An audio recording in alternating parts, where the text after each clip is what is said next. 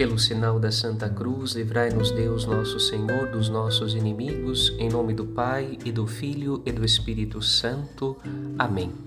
Hoje a Igreja Católica celebra a memória de Santa Mônica, mãe de Santo Agostinho, uma mãe de fé orante e persistente. De fato, em um momento de graça, a vida de Agostinho mudou completamente e certamente a oração de sua mãe colaborou com a sua conversão.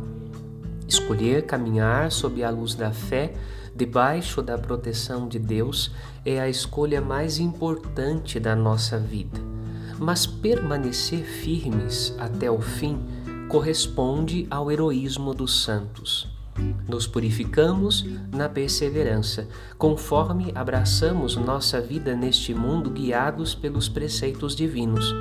Deste modo, o azeite da graça não falta em nossas lamparinas e estamos continuamente preparados para a vinda do Senhor, pois vivemos na Sua presença cada dia. Escolher a Deus e permanecer com Ele até o fim. Padre Rodolfo.